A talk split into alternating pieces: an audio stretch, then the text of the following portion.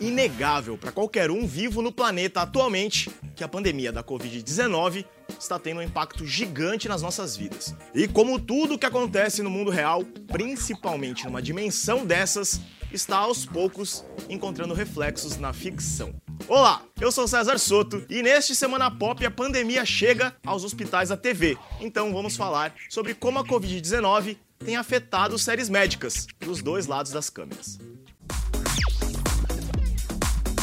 A equipe do hospital de Grey's Anatomy já enfrentou romances conturbados, mortes de protagonistas, atiradores e escândalos. Em sua próxima temporada, os médicos vão passar, assim como essa geração inteira, pela sua primeira pandemia.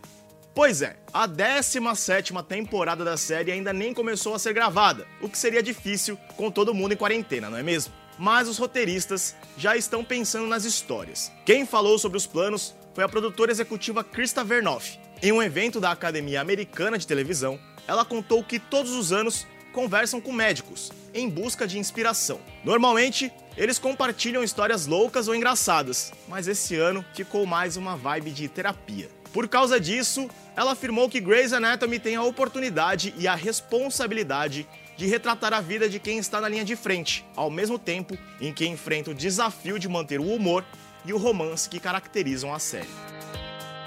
Mas a ideia não ficou só com os gringos. A brasileira sob pressão também deve enfrentar a pandemia. De acordo com a coluna de Patrícia Kogut no jornal O Globo, a série estrelada por Júlio Andrade e Marjorie este ano deve lançar dois episódios ainda, bem, este em 2020.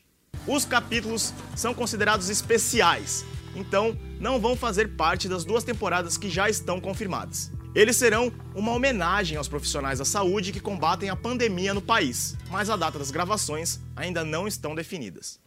E se praticamente todas as principais produções americanas e brasileiras foram interrompidas e continuam paradas por causa do novo coronavírus, isso não quer dizer que elas ficaram paradas. Algumas das principais séries médicas dos Estados Unidos encontraram uma maneira de se manter em movimento e doaram materiais aos profissionais que enfrentam o vírus no mundo real. A própria Grey's Anatomy é um exemplo disso. Ela e sua derivada, Station 19, doaram instrumentos que são usados nas gravações, como luvas, máscaras e aventais.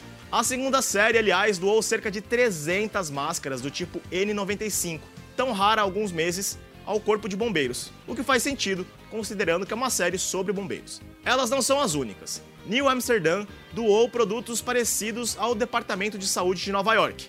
The Good Doctor fez parecido em Vancouver, no Canadá, local onde rolam suas gravações. O Hospital Grady Memorial, em Atlanta, recebeu ajuda da produção da série The Resident. Um dos médicos da instituição chegou a agradecer o gesto em seu Instagram. Abre aspas. Ontem tive uma conversa séria com os residentes sobre como, apesar dos estoques estarem baixos, um carregamento mágico de máscaras dificilmente apareceria. Mesmo assim, um carregamento mágico de máscaras realmente apareceu, escreveu ele.